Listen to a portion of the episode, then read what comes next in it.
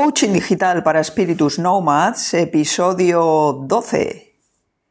Bienvenidos y bienvenidas a Coaching Digital para Espíritus Nomads, el podcast en el que descubrimos el cómo, el por qué y el para qué de la comunicación en Internet y de las tecnologías digitales. Al micrófono y con todos vosotros, como cada viernes, Teresa Sáez de tesacu.com. Conectamos desde Valencia con la era digital. Hola, buenos días, buenas tardes, buenas noches, ¿cómo estáis todos? ¿Qué tal ha ido la semana?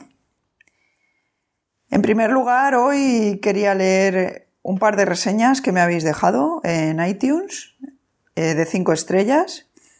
Una es de César Santa María que dice así, descubrí Tesaku a través del iTunes buscando temas relacionados con el mundo digital. Me ha sido de gran ayuda y me gustan mucho los contenidos que publicas. Son de gran ayuda y con contenido interesante. Muchas gracias. Mi nombre es César y te escucho desde Chile, aunque soy burgalés. Ya llevo cuatro años por aquí con mi emprendimiento. Saludos. Gracias a ti, César, por esta reseña de cinco estrellas que, como sabes, me ayuda mucho a hacer más visible el podcast y llegar a más gente. Saludos hacia Chile, por supuesto. Eh, la segunda reseña es de Lucy y, nos dice así. Calidad en contenido, calidad en sonido, una presentadora de calidad. ¿Qué más se puede pedir de un podcast? Altamente recomendado. Gracias, Tesaku, por este programa. Saludos. Pues te digo lo mismo que a César, Lucy, ya sabes que me ayudas mucho con la reseña que me has dejado a hacer más visible el podcast. Además, eh, Lucy es compañera de WordPress Valencia, con lo cual le mando un abrazo muy grande desde aquí. Muchas gracias. Em, bueno, estoy segura de que más de una vez nos hemos visto, nos vemos y nos veremos en la necesidad de presentar algún tipo de contenido o idea ante un grupo de gente, ¿verdad? En mi caso, pues cuando me llaman para dar alguna conferencia o doy alguna especie de curso, ponencia, comunicación, como la que tuve el viernes pasado, pues es cuando suelo hacerlas, ¿no?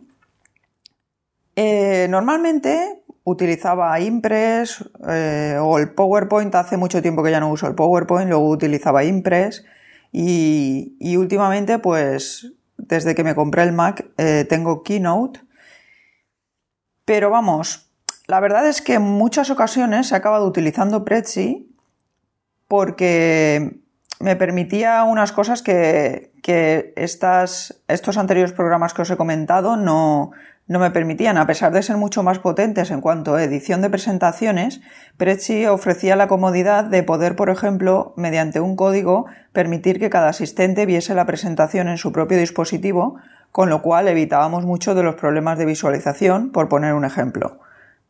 Aparte de eso, sin mucho esfuerzo, pues las presentaciones quedaban como bastante vistosas. De un tiempo para acá ya no lo estoy utilizando, tampoco, porque a ver si hace unas presentaciones muy vistosas, pero la verdad es que a la hora de poner enlaces o vídeos no es tan sencillo, a veces hay problemas con, a la hora de cuadrar eso dentro de la diapositiva y al final es que la verdad que, por ejemplo, cuando doy cursos no me gusta utilizar presentaciones, me gusta hacer las cosas en directo y ya sé que eso es un riesgo muy grande, pero prefiero proyectar la pantalla e ir explicando las cosas que no, que no utilizar presentaciones. En el caso del viernes pasado, pues tenía que usarla porque solo teníamos 15 minutos, eran comunicaciones de 15 minutos, teníamos el tiempo muy ajustado y bueno, para el tema sobre el que tenía que hablar era bastante amplio porque eran los nomads, eh, profesionales del futuro y el tema de la identidad digital y la marca personal digital. Con lo cual, explicar todo eso en 15 minutos o por lo menos que la gente se quedase un poco con alguna idea era un poco complicado. Entonces tenía que usar una presentación para no irme mucho por las ramas. Y en este caso decidí utilizar las presentaciones de Google. Utilizo mucho Google Drive y los documentos compartidos porque me permiten, entre otras cosas, em, poder trabajar desde cualquier dispositivo de los que tengo, que algunos son, por ejemplo, de Apple, otros son, eh, unos son Windows, otros son iOS, ¿de acuerdo? Entonces es una forma de tener los documentos siempre al alcance y que sean compatibles con cualquier dispositivo desde el que yo quiera trabajar, incluso desde el móvil con Android. Bueno, pues el caso es que elegí esto de las presentaciones de Google, me puse a crear mi presentación y cuando ya la tenía acabada, que eso fue el jueves, el viernes tenía la presentación, ya había estado preparándola, pero lo que es crear la presentación la creé el jueves, pues entonces me saltó una nueva opción en, Google Presentaciones de Google y, es lo que os vengo a contar hoy, esta nueva opción de las presentaciones de Google que creo que va a dar mucho que hablar y creo que va a representar un gran cambio en esto del mundo de las presentaciones. La novedad es que las presentaciones de Google, es verdad, no son las más bonitas ni tienen tanto potencial como algunas de las opciones que hemos comentado antes en cuanto a edición de diapositivas, pero permiten el envío de preguntas por parte de la audiencia y esta es la novedad, la gran novedad. Cuando estamos proyectando una presentación, podemos darle al botón de comenzar una sesión y entonces aparecerá un mensaje encima de todas las diapositivas una URL abreviada que incluye un código único. Esta URL que tendrá que usar la audiencia es la que tendrá que usar la audiencia para realizar sus preguntas. ¿De acuerdo?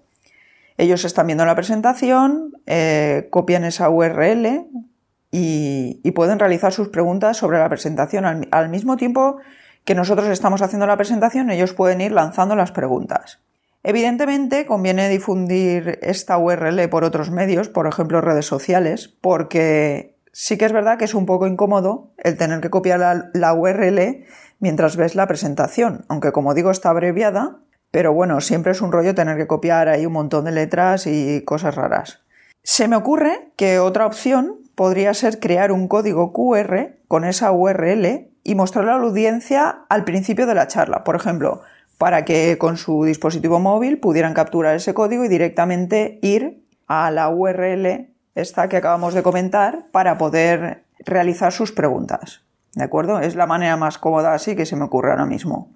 Se puede preguntar estando logueado, o sea, la gente nos puede hacer llegar sus preguntas estando logueados en Google, en cuyo caso aparecerá el nombre de la persona que comenta, o sin estarlo, en cuyo caso el origen de la pregunta aparecerá como anónimo. Además de preguntar, las personas que utilicen la URL que les indicamos podrán ver todas las preguntas que se han realizado, las que han realizado otros, y votar a favor o en contra de ellas. Por lo que puede ser interesante el esperar hasta el final de la presentación para ver cuáles son las más demandadas por la audiencia y así responderlas por ese orden.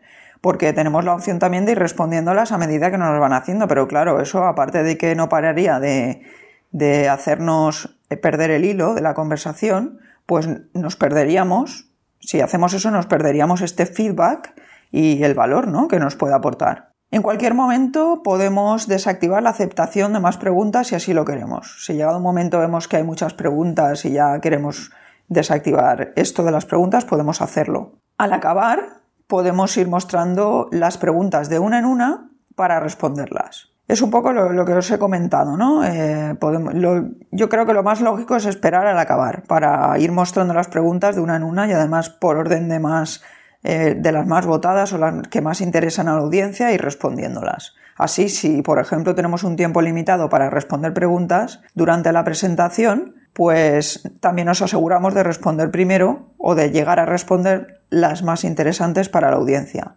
Evidentemente, luego la gente podría continuar haciendo preguntas y nosotros responderlas eh, desde casa, por ejemplo, o después al acabar la presentación. ¿De acuerdo? Pero en cuanto a lo que es el momento de la presentación, creo que lo mejor es esto, dejarlas para el final y por orden de importancia ir respondiéndolas. Podéis encontrar una información mucho más detallada en un artículo que se ha currado Carles Caño, presentástico en Twitter, que se llama Presentaciones de Google, permite que la audiencia envíe preguntas durante la exposición. Como os decía, se ha currado un artículo con capturas de pantalla y todo, donde explica paso a paso cómo utilizar eh, las presentaciones de Google y en concreto esta opción. ¿De acuerdo? Os lo dejaré en las notas del programa. Lo importante de una presentación es el mensaje y la forma verbal y gestual de expresarlo, para mí. Y no me refiero a teorías sobre oratoria o comunicación no verbal, me refiero a que sea capaz de conectar con el público. no la forma. La forma no es lo más importante de una presentación. Y por ejemplo, con aplicaciones como la que os he comentado antes de Prezi, conseguimos una forma muy impactante, pero que a veces desvía de lo que es el mensaje. ¿De acuerdo? ¿De verdad creéis que lo más importante es la presentación en sí misma, la forma que le damos? Porque si os dais cuenta, muchas veces después de realizar una presentación la colgamos en Internet para que la gente que ha asistido pueda revisarla y quitando de algún enlace que podamos aportar y para ampliar información de la gente, el resto, la mayoría de la gente no lo entiende porque al final las presentaciones las hacemos para nosotros, para guiar un poco el discurso, para no perdernos, para aprovechar el tiempo al máximo. Entonces, pues sinceramente yo creo que la forma de las presentaciones es lo que menos importa. Cuando le damos mucha importancia a la forma de la presentación, acabamos quitándosela al mensaje. ¿Vale? Esto es una opinión mía. Por supuesto, el mensaje pues queda mucho más completo cuando además existe interacción por parte de la gente que lo recibe y en este caso lo que ha hecho Google con el tema de las presentaciones y permitir esta interacción, pues es increíble y creo que es importante que pase esto en las presentaciones, que no sea un discurso unidireccional, sino que sea un, un discurso en el que todos puedan intervenir.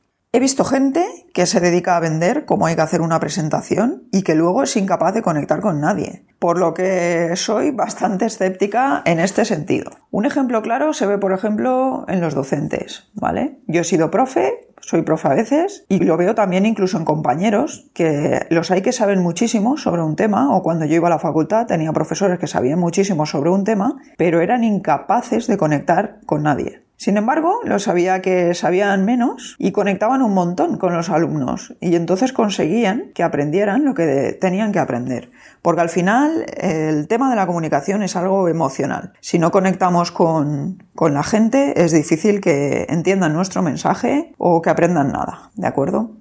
¿Cuál es el programa ideal para presentaciones? Pues yo no os voy a decir un programa ideal para presentaciones, pero vamos, yo creo que sería una mezcla entre Prezi por la comodidad de visualización que ofrece, ya os digo, desde poder verlo desde el dispositivo, desde cada uno desde su propio dispositivo, con lo cual eliminaríamos el problema de visualización que existe en muchos recintos cuando vamos a dar una presentación, dependiendo pues tanto de la iluminación y todo esto, ¿no? También sería una mezcla de esto, ¿no? Prezi con Kahoot, por ejemplo, conocéis esta aplicación que es para lanzar preguntas al público también y de las presentaciones de Google que permiten esta interacción que acabamos de comentar, ¿no? Entonces yo creo que eso, que una buena aplicación para presentaciones tiene que ser cómoda en cuanto a la visualización, permitir que todo el mundo pueda verlo claramente, la presentación desde cualquier dispositivo, que todo el mundo pueda realizar preguntas y yo añadiría eso, que el presentador pueda también lanzar preguntas al público. Bueno, no sé, ¿qué pensáis que debería tener una aplicación de este tipo para ser perfecta? Ahí queda la pregunta. Yo ya os he dicho lo mío, ¿no? Lo que yo pensaba. Otra cosa, mañana sábado, para los que estáis por Valencia, estaré junto a mis compis de un entretans en la primavera educativa, concretamente en la carpa Talleres 1 de la zona situada en la explanada del Museo de les Arts y de les Ciencias. Esto será de 10 a 2 y llevaremos a cabo una mini valencianada y un taller de radio. ¿En qué consisten estas actividades?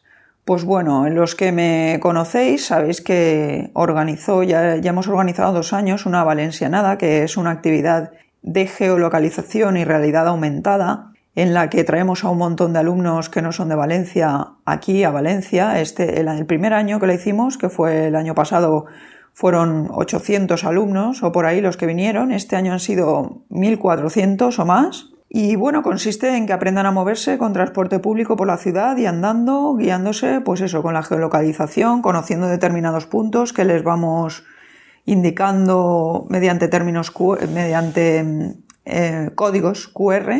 Y bueno, es una actividad bastante rica en cuanto a conocimientos, permite adaptarse, ser adaptada a cualquier área o asignatura y es una actividad que gusta mucho a los alumnos, porque aprenden un montón de cosas en poco tiempo y pasándoselo súper bien, ¿de acuerdo? Os dejaré en las notas del programa eh, la dirección de este proyecto por si la URL, por si queréis echarle un vistacillo. Lo otro que haremos es el taller de radio. El taller de radio lo haremos mediante Spreaker. Ya os dije que yo para mi podcast utilizo Spreaker, pero Spreaker es una plataforma que también permite hacer radio en directo. Y bueno, pues tengo otro compañero que hace radio en directo con sus alumnos y aquí hemos montado un taller de radio en directo, donde gente asistirá, le explicaremos cómo funciona la aplicación y los mandaremos por ahí de reporteros y entre todos haremos un programa de radio que esperamos que, guste a todo el mundo y por lo menos se lo pasen bien y aprendan a hacer pues esto un poquito el mundo de la radio.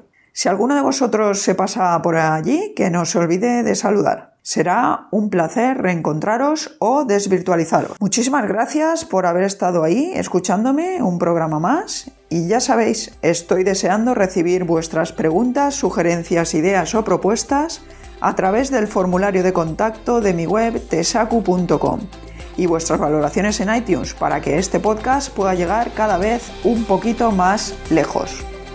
Ah, y también estoy deseando que llegue el programa 20 para contaros mis avances en cuanto a la edición de audio.